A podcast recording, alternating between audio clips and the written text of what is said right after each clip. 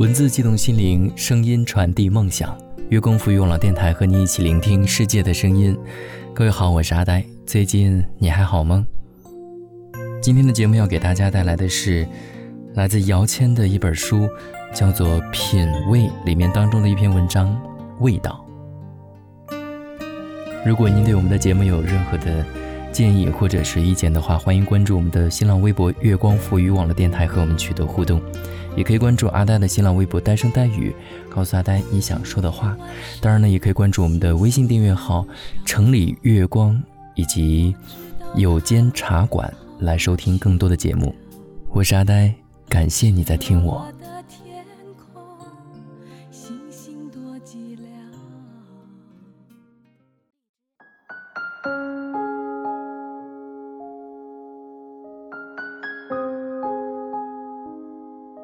很多人记得我写的一首歌叫做《味道》。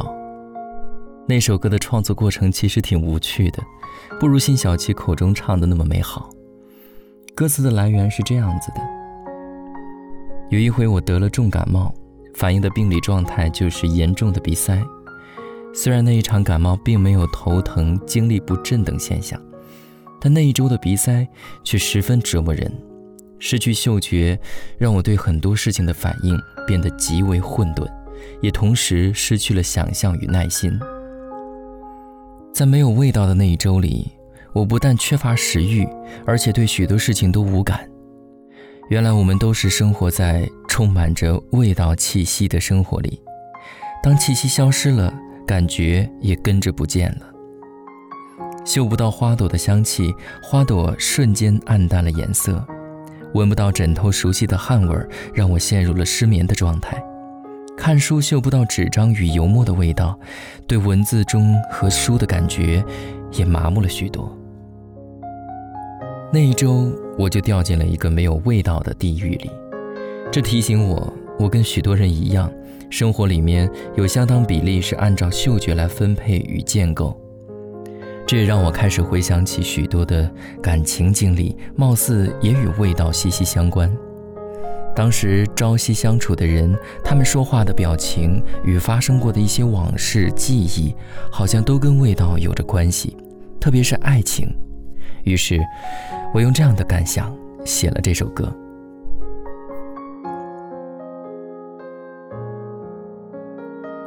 在我的生活里，味道。的确占有着很重要的位置，最明显的就是，至今我还是有用古龙水的习惯，在客厅、卧室、浴室等生活空间里，我都会放一些不同味道的蜡烛，而且都是精心挑选的。随着季节的不同、空间的不同，我会选择不同香味的蜡烛。旅行的时候，我一定会去寻找是否有新的或不一样的香味蜡烛。对我来说，这些香味并不是为了要去除我生活空间里的异味，而是因为那些香气总会让我在这些空间里有了自己更期待的生活感受。记得有一年，北京的冬天特别冷，于是我在我的卧室经常点上姜的味道。生姜的味道有一股只存在草本植物中的生命力的气味。从中医的角度来说，生姜有促进血液循环的功能，特别是在一切都变得缓慢的冬季里，姜的香气总给人温暖的暗示。在西方也一样，人们在冬天里总会在手工饼干上撒上一些姜，甚至在浓浓的咖啡里也撒上一点。把姜的味道留下来其实挺困难的。特别是在刚刚剥开姜的那一瞬间，那是一股清新而温暖的香气，但也只有短暂的时间。随后所散发出来的味道就显得深沉而浑浊了。我有许多瓶姜味的香精，但能够掌握住姜刚刚剥开的那一瞬间的气息者不多。掌握的最好的是一位在台湾创业的中年女士。她不知道用什么方法，真的把这个气息给留住了。于是我在他的店里消费了很多东西，比如洗头水、肥皂等。与姜气味相关的记忆是童年外婆家河边遍野长满的野姜花，那是我童年暑假最美的记忆。满江遍野的野姜花总随着雨后的空气四处漫溢，可惜至今仍未找到可以留住那气味的香精或蜡烛。在夏天里，我最喜欢闻的味道是柠檬草，这也许跟我好几次在东南亚愉快的度假经验有关。在那炎热的南方放松心情，喝上一口柠檬草茶，总有种在度假的感觉。于是每回工作繁重时，我总会点上带有柠檬草香气的蜡烛，放松安慰自己。当然，好闻的花香更是一种心情治疗的良方。玫瑰有催情的可能，栀子花有安静的联想，石榴花带着甜蜜的暗示，茉莉最有中国情调。前不久，我刚买了一瓶水仙花香的香水，打算在春节时喷洒在屋内的每个角落。